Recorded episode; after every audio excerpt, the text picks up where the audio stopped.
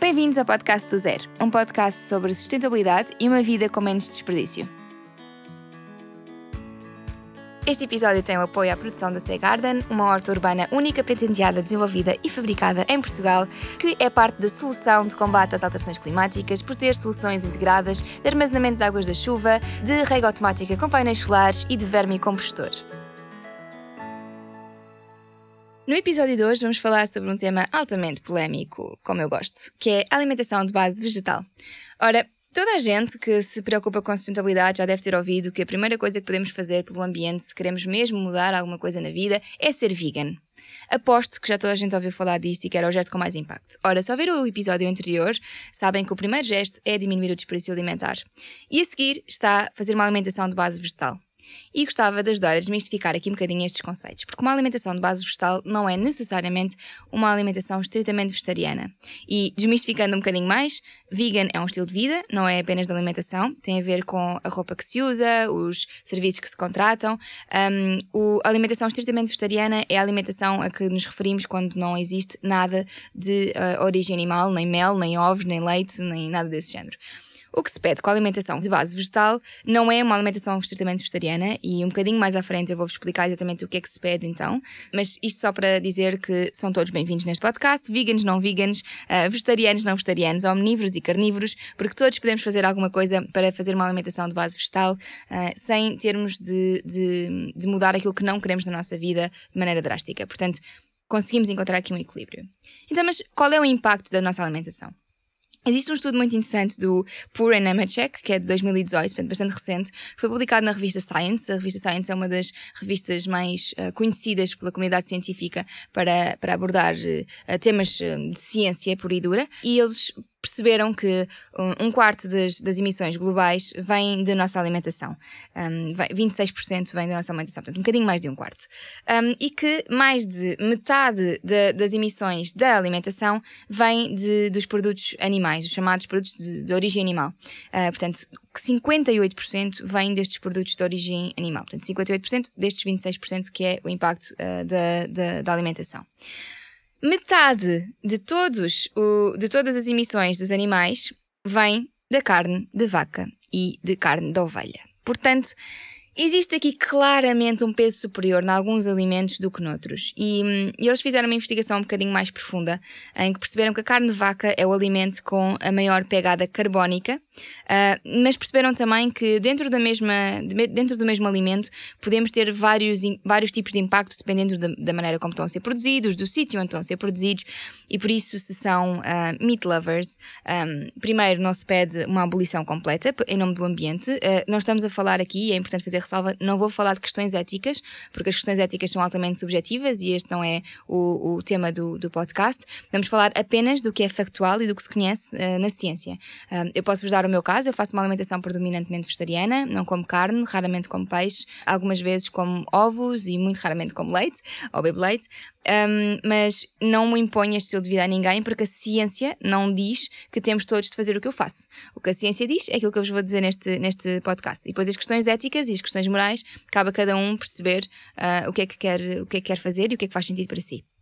Em relação ao impacto uh, dos alimentos, então, estes dois senhores, em 2018, uh, perceberam que um, cada alimento pode ser classificado em, em, em nível de, de, emissões carbónicas em três categorias, que é o low impact, o average e o high impact. Portanto, um, a, a, comida pode. Um, uma carne de vaca pode ser low impact com um impacto X, e eles foram ver qual era o mínimo impacto carbónico que a carne de vaca pode ter, e é qualquer coisa como 3, 4 uh, kg de, de gás de efeito de estufa por, por, por quantidade servida de, de carne. Um, o average vai estar aí nos 7 kg de, de de, CO2 equivalente e o alto impacto está nos 15 kg de CO2 equivalente, ok? Portanto, eles foram um, enquadrar o mínimo, o médio e o alto impacto para cada alimento. Um dos alimentos que também tem uma empada, uma, uma empada, desculpem, já estou a pensar em comer, uh, uma pegada carbónica elevadíssima é o chocolate, mais pela pegada hídrica e também por questões sociais. O chocolate uh, é daqueles alimentos assim péssimos para o ambiente. Ora, eu, Catarina, que deixei de comer carne por causa do planeta, uh, fiquei muito desiludida quando vi que a minha comida preferida, sim, chocolate é a minha comida preferida, e eu não estou a tentar incentivar a que sejam um pouco saudáveis, mas é um facto, adoro chocolate. Fiquei muito triste porque pensei que tinha deixado de comer chocolate, e a verdade é que comecei a reduzir, obviamente, porque percebi que não podia ter uh, a maior parte do impacto na minha alimentação ser um chocolate, que é alguma coisa que é absolutamente dispensável. E então fui ler este estudo mais aprofundadamente e fiquei um bocadinho mais feliz quando percebi que o máximo impacto que o chocolate pode ter continua abaixo do impacto médio que a carne de vaca pode ter. Ou seja, nós falamos em quantidades médias quando dizemos que a carne de vaca é a mais poluente para o ambiente. Mas a verdade é que o máximo impacto da carne é mais do dobro do que o máximo impacto de qualquer outro alimento que exista, incluindo o chocolate. E a verdade é que o impacto médio da carne é um, mais elevado do que o impacto máximo de qualquer outro alimento, ok?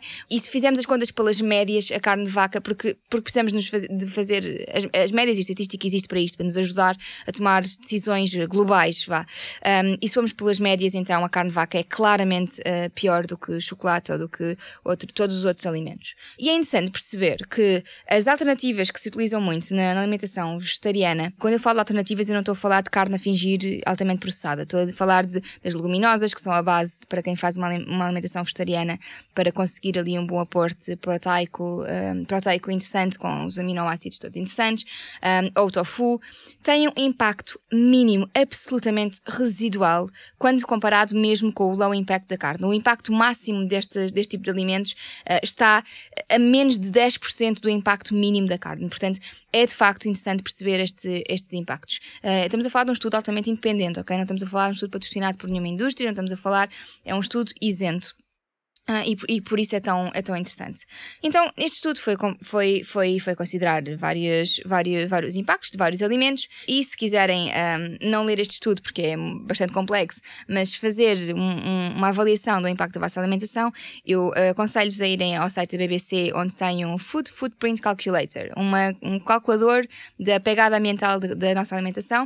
Uh, eu vou deixar o link na descrição deste, deste podcast, e podem colocar qual é o alimento que consomem, quantas vezes por semana. Eles vai-vos dizer um, qual é que é, uh, quais é que são os quilos que estão a contribuir ao consumir este alimento para, um, para os gases de efeito de estufa, qual é que era o equivalente a conduzir um carro, qual é que é o equivalente em aquecer uma, uma casa? E qual é que é o equivalente em termos de litros de água ou banhos tomados. Portanto, uh, se comerem pão, por exemplo, uma ou duas vezes por semana, com uma fatia de cada vez que estamos a falar de pão de fatia, este, isto foi feito para o Reino Unido, nós cá temos pão bom, mas se comerem pão uma, uma ou duas vezes por semana, estão a contribuir com 4 para os gases de efeito estufa, que é o equivalente a conduzir um carro ao longo de 19 km, ou aquecer uma casa ao longo de pouco, mais de um dia, pouco menos de um dia, ou gastar 1900 litros de água, que são 29 duches. Portanto, eles dão-vos toda esta informação neste, neste link de maneira muito visual, cheia de ícones e muito chique. Portanto, eu aconselho muito irem ver para perceberem o vosso impacto da alimentação, porque eu acho que se fizerem isto para o vosso, para o vosso menu semanal, vocês vão perceber que fazem viagens à China todos os dias e não sabiam, e por isso, da próxima vez que alguém vos acusar de não podem ser ambientalistas porque andam de avião, ou não podem ser ambientalistas porque ainda consomem muito combustível ou porque usam muita energia. Efetivamente convém diminuir tudo, obviamente, mas podem, podem dizer-lhes que reduzem o desperdício alimentar e fazem uma alimentação de base vegetal, porque depois disto eu duvido que alguém vá conseguir continuar a, con a consumir quantidades exacerbantes de, de proteína animal e, portanto, vão ver que isto tem um impacto muito superior. E podemos dizer que em Portugal isto não é o caso, porque em Portugal de certeza que as nossas práticas pecuárias são muito interessantes, porque as nossas vacas são muito felizes e andam ao ar livre. Uh, o conceito de vacas felizes é altamente debatível. Uh, o que não é debatível é o impacto da pecuária em Portugal. Estamos a falar de 5,2% dos gases de efeito de estufa em Portugal, que vêm da pecuária. Isto, isto são, são dados da Agência Portuguesa do Ambiente, da APA. E, e, a verdade é que tem vindo a subir o impacto do, do, metano, da libertação de metano, que é um dos gases de efeito de estufa, por causa do processo digestivo dos animais na pecuária. Basicamente, uh, as vacas, enquanto animais ruminantes, emitem muito metano. E, mais do que isso, importa perceber que as emissões de metano na agricultura em Portugal não são iguais em todas as regiões. Porque nem todas as regiões fazem o mesmo tipo de criação de animais, intensivo ou extensivo, ou que seja. Há regiões onde se criam mais vacas por metro quadrado isto pondo as coisas muito simplistas, e há regiões que são naturalmente mais áridas ou que têm menos vegetação, menos flora e, portanto, menos uh, capacidade de fotossíntese e, portanto, menos capacidade de absorção dos gases de efeito estufa que os animais uh, libertam na sua digestão. Vou-vos dar um exemplo. Uh, o Alentejo é uma região relativamente seca. Uma região, desculpa, eu disse religião. E não é uma religião, o Alentejo não é uma religião. Para os alentejanos parece que é, mas é uma região. Uh, e atenção que eu tenho marido alentejano, não há nada contra os alentejanos. Portanto, no, no, no Alentejo, o, a, a, a, vegetação é mais seca e, portanto, não há tanta fotossíntese, não há tanto potencial de absorção do CO2 equivalente por parte das plantas a fazer a fotossíntese. Nos Açores, por exemplo, há muito mais absorção porque os Açores são verdes, verdes, verdes, verdes, verdes. E, portanto, tudo aquilo que está a fazer a fotossíntese, portanto, há alguma absorção uh, daquilo que está a ser emitido em tempo real. É, é, importante perceber isto. Não que agora, de repente, a carne alentejana seja toda má. Não é isso que eu estou a dizer, nem a carne açoriana seja toda boa. A questão é por motivos de condições naturais, nos Açores há mais absorção uh, dos gases de efeito de estufa produzidos pelos animais do que no Alentejo. Não é verdade para todas as zonas do Alentejo, isto é uma generalização, e não é verdade para todas as práticas agrárias. Porquê? Porque existem algumas, algumas quintas ou alguns produtores que fazem o que se chama silvopastorícia ou agricultura biodinâmica, em que combinam as, uh, os animais com as plantas. E isto também tem benefícios para o ambiente, ou seja, existe algum benefício em ter as vacas a adubarem com os excrementos diretamente as plantas para, para as fertilizarem e reduzirmos aqui um bocadinho a dependência de fertilizantes uh, de, de sintetizados e, portanto, acabamos por, por estar a deixar a natureza seguir o o seu ciclo normal, é normal existirem animais a interagir com plantas na natureza e por isso, atenção aos fundamentalismos. A ideia aqui não é dizer que temos de acabar com a produção de carne de porco, de cordeiro, de todos os animais que existem no mundo, nada disso. Tem de haver um, uma perda de consumo gradual, porque estamos a fazer uma, um consumo muito exaustivo de pecuária, ok? Não vamos pôr ninguém sem trabalho do dia para a noite, não queremos, uh, não é essa a ideia, pelo menos não é essa a minha ideia, não é a ideia dos cientistas ambientais que andam a investigar este assunto. Portanto, o que dizem as regras é desacelerar o consumo e consumir menos destes, destes animais que são, uh, que são mais poluentes de alguma maneira. Mas atenção às práticas que cada, que cada quinta ou que cada produtor uh, segue, porque também contam, está bem? Então, o que é que nós temos de, fazer? O Programa do Ambiental das Nações Unidas diz que o que está a acontecer, é que nós estamos com uma sobre, um sobreconsumo dos laticínios, estamos a consumir 45% a mais de laticínios, eh, estamos a consumir 30% a mais de carne do que aquilo que devíamos e estamos a consumir 40% a menos de vegetais do que devíamos. Ou seja, o que é que está a acontecer? Não é de repente não comemos mais carne, nem peixe, nem nada de animal e de repente só comemos legumes não, ninguém na comunidade científica é tão extremista assim. Porque o que nós temos de perceber é que tem de haver um desacelerar de, do que estamos a consumir a mais, mesmo, mesmo em termos de saúde. E não, a minha área não é saúde, eu não quero entrar exaustivamente no tema saúde, mas este estudo, e já vou falar de uma comissão que falou uh, aprofundadamente sobre a questão da saúde e do ambiente, um, nós temos de perceber que não podemos obrigar a população toda a deixar de comer carne, porque é super perigoso. Vamos imaginar, por exemplo, a população mais idosa. Uh, não vamos ensinar uma pessoa de 80 ou 90 anos a fazer uma alimentação vegetariana ou uma alimentação de base vegetal do dia para a noite. Se bem que essas pessoas cresceram numa época em que um peixe era para a família, não era para uma pessoa por refeição, e por isso já fazem uma gestão de recursos mais eficiente. Mas efetivamente a proteína animal é necessária para muitas pessoas. Para quem não sabe fazer uma, uma, uma dieta saudável sem a proteína animal, por exemplo, para quem não tem como obter ferramentas que ensinem a fazer de maneira sustentável para a saúde e para o ambiente, existem pessoas com patologias clínicas que uh, precisam, ou para quem é mais fácil obter uh, as fontes de ferro, por exemplo, necessárias através da proteína animal animal. Se não forem acompanhados com um bom nutricionista, é muito difícil conseguirem, às vezes, uh, resolver patologias uh, sem, sem, uh, com recurso à alimentação vegetariana. Atenção, é possível com bons médicos e bons nutricionistas, quero reforçar isto, mas não é acessível à maioria da população hoje em dia, ok? Uh, por isso, não, não podemos dizer que toda a gente tem de ser vegetariana pelo planeta. É muito perigoso fazer isto, porque podemos estar a comprometer necessidades nutricionais de algumas pessoas que não sabem como fazer uma alimentação vegetariana, nem têm ferramentas disponíveis para aprender a fazer. Portanto, a alimentação vegetariana pode ser super saudável, assim como pode ser muito pouco saudável como qualquer outra alimentação, porque se eu só comer oreos e batatas fritas, eu estou a fazer uma alimentação estritamente vegetariana e que vai pôr em risco a minha saúde e vai me dar carências nutricionais. Assim como se eu só comer bifes de vaca com batatas fritas a minha vida inteira, vai comprometer a minha, a minha saúde. Portanto, uma alimentação equilibrada é possível obter numa alimentação vegetariana e numa uma alimentação não vegetariana. A questão é, tem de se saber fazer. E é por isso que é arriscado exigir que toda a gente mude a alimentação ou colocar um imposto sobre a carne, na, na minha opinião. E aqui é a minha opinião. Esta, esta parte do imposto é a minha opinião. Portanto, o que é que nos diz a ciência? vou-vos falar de uma comissão científica muito interessante que é Eat Lancet. A Eat é uma plataforma global que investiga de modo científico as transformações no sistema alimentar, ok? A Lancet é uma revista científica.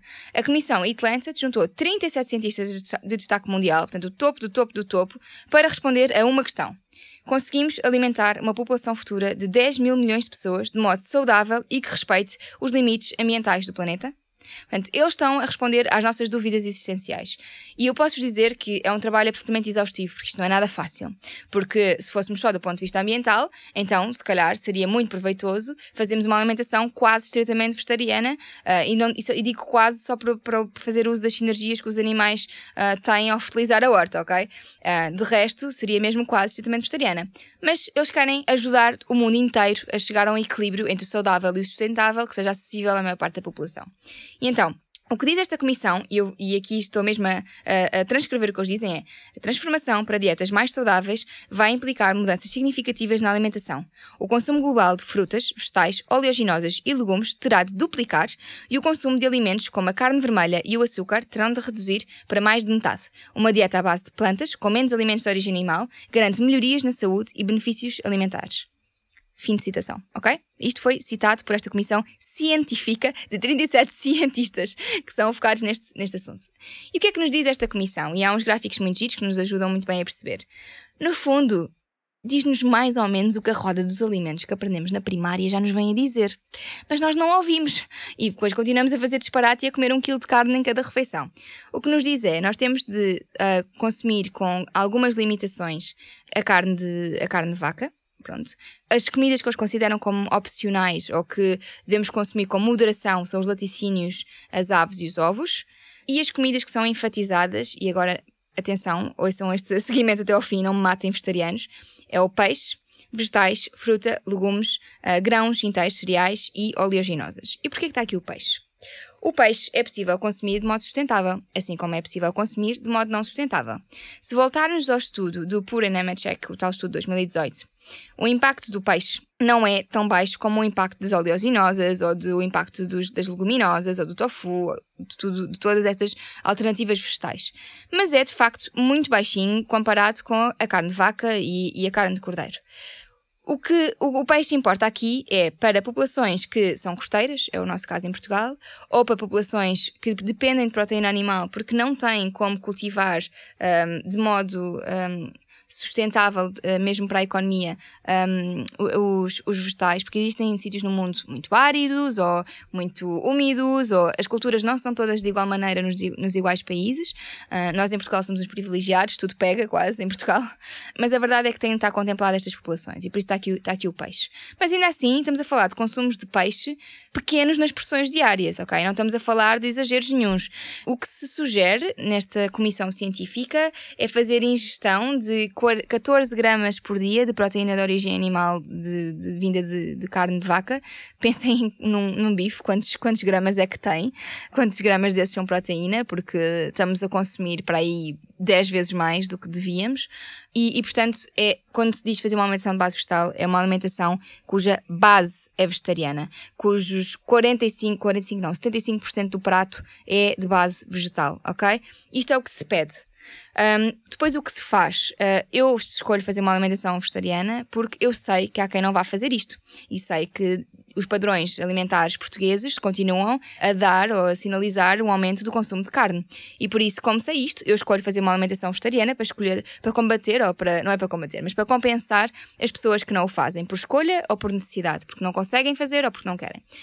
E já que estamos nesta questão da necessidade e da escolha, eu vou-vos deixar algumas ferramentas que vos podem ajudar a fazer uma transição para uma alimentação vegetariana ou de base vegetal para poderem aprender a fazê-lo. Sendo que o meu conselho é sempre de consultarem um nutricionista antes de fazerem esta transição, porque estamos a falar de alterar uma dieta. Assim como se de repente quisessem ser crudívoros, eu vos iria dizer para consultarem um nutricionista. Ou têm muito tempo livre e podem investigar e conseguem ir a fontes de informação credíveis. Portanto, eu vou deixar opções para tudo, para que ninguém diga que não faz porque não consegue e porque não tem ferramentas ferramentas para. Se estão a ouvir este podcast, acabou-se essa desculpa. Uh, se querem continuar com essa desculpa, desliguem agora.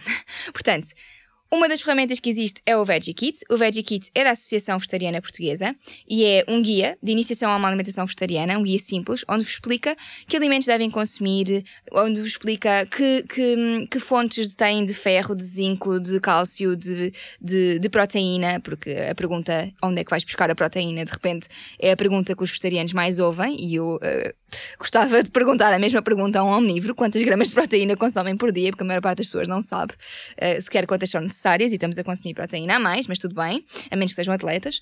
Este guia de alimentação vegetariana é simples, é gratuito, podem descarregá-lo, foi feito por nutricionistas e é muito bom.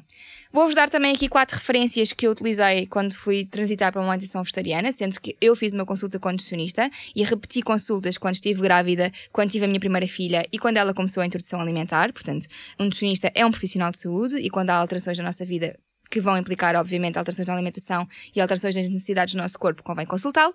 E vou-vos dizer quem foi a minha nutricionista, vou recomendá-la, assim, descaradamente. Ela, eu paguei a consulta como qualquer pessoa, não há publicidade nenhuma aqui. A minha nutricionista é a Sandra Gomes Silva, que tem uma página no Instagram que é o vegetariano.pt, que recomendo muito. Ela desmistifica imensa coisa no, no Instagram dela sobre se a soja faz mal, se o tofu é um alimento altamente processado, quais é que são as fontes de proteína, quais é que são as fontes de ferro, como é que se faz uma melhor absorção de ferro numa dieta vegetariana. Portanto, aconselho-vos mesmo a espreitar o Instagram dela. E se estamos numa de Instagrams, vou-vos deixar mais três.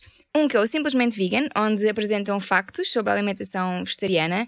É um Instagram altamente informativo e é escrito por, se não estou em erro, e atenção, eu posso estar em erro, um médico e um nutricionista. E portanto, eu adoro as fontes de informação deles porque eles estão sempre a escrever tudo e mostram de onde é que vão buscar as referências e, e é muito, muito importante para mim, enquanto psycho da investigação. Uh, o, da, o da Sandra já, já vos referenciei. O da, o da Laranja Lima Nutrição, eu estou a dizer Laranja Lima Nutrição, ela chama-se Ana.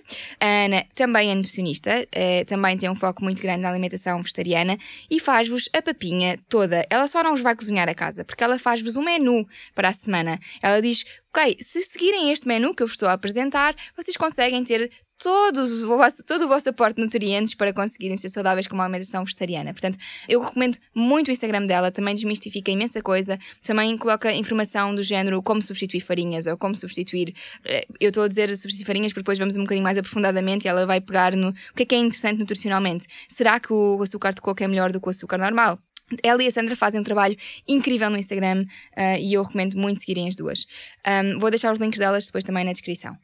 Um, outra pessoa que eu adoro seguir nas redes sociais para, para me inspirar um bocadinho para uma alimentação de base vegetal é a Vânia Ribeiro. Tem uma página que é o Made by Choices, que também tem um, um livro das 5 cores da comida, comida saudável e do menu da semana. Ela tem um site ótimo, muito visual, muito bem escrito, muito apelativo, onde deixa, deixa simplesmente receitas de base vegetal, receitas que têm um ar delicioso e eu já experimentei para aí 90% das receitas dela e todas correm bem. Não há nada, não há para onde, para onde fugir. Portanto, uh, é, um, é um, mais um, um site que eu, que, eu, que eu recomendo imenso, é uma página que eu recomendo imenso. Há muito poucas desculpas para não mudarmos e não fazermos esta transição para uma alimentação de base vegetal. Deixem-me só terminar com uma ressalva. Uh, recentemente, à data em que eu estou a gravar o podcast, a Burger King anunciou que ia, uh, tinha estratégias para reduzir o impacto ou as emissões de metano das vacas, nomeadamente dando-lhes chá de camomila e assim uns probióticos ou prebióticos para um, diminuir as emissões de metano que as vacas libertam. Portanto, para melhorar o, o trato intestinal das vacas para emitirem menos metano. E, obviamente, sendo eu apologista de todos os gestos contarem, é bom que isto aconteça. Ao menos está a ser feita alguma coisa.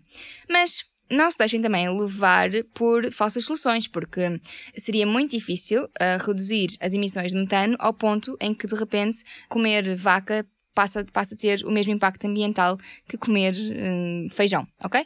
É muito difícil. O que é que vocês podem fazer? Já existe o Bean Burger no Burger King, ok? Podemos, se calhar, mandar. Hum, sugestões à Burger King de fazer uh, hambúrgueres mistos com menos carne e um bocadinho mais de, de, soluções de soluções de base vegetal, mesmo misturados, e aí já reduzimos bastante o impacto, por exemplo. Aliás, toda a gente sabe que os hambúrgueres de qualquer uh, cadeia de fast food, aquilo raramente é 100% carne, portanto, podemos sugerir estas, estas misturas ou podemos sugerir investirem mais em, em hambúrgueres de origem vegetal, como o Bean Burger. Portanto, é importante existirem estas questões para, para reduzir as emissões de metano nas vacas? Claro que sim. Se conseguirmos reduzir 10% das emissões de metano nas vacas, estamos a fazer bem, estamos a fazer melhor. Mas se conseguirmos comer menos um hambúrguer de vaca por semana, também estamos a fazer melhor. Portanto, foquem se calhar nas coisas com mais impacto ou que são mais fáceis para vocês. Se for mais fácil para vocês comer a mesmo, mesmo, mesmo quantidade de carne, mas uh, arranjar carne que seja, que seja alimentada com estes chás de camomila, pronto, quem sou eu para vos julgar? Mas o que a ciência nos diz é que temos de reduzir o consumo de carne.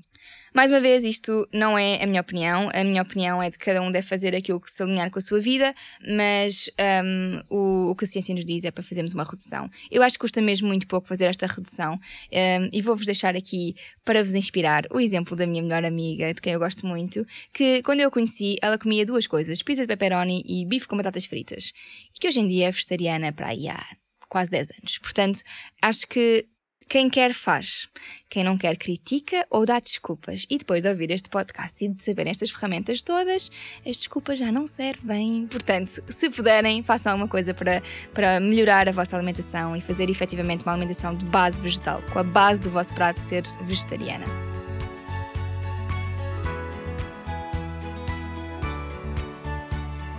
Vamos a um mini, mini resumo sobre este segundo episódio da nova temporada.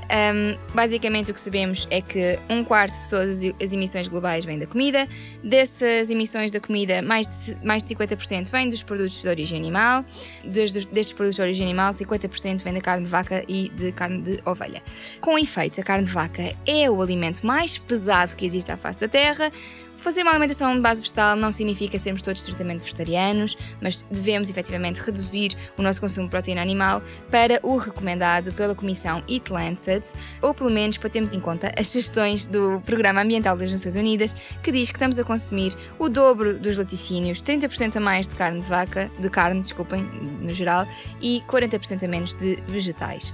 Se ficaram dúvidas e acham que eu posso ajudar-vos a responder, enviem-me uma mensagem para o Instagram, CatarinaFPB, mandem-me um e-mail para hello.do-pt ou deixem aqui um comentário na caixa de comentários dos podcasts. Assim que possível vou responder e tentarei ajudar-vos. Beijinhos e até ao próximo episódio.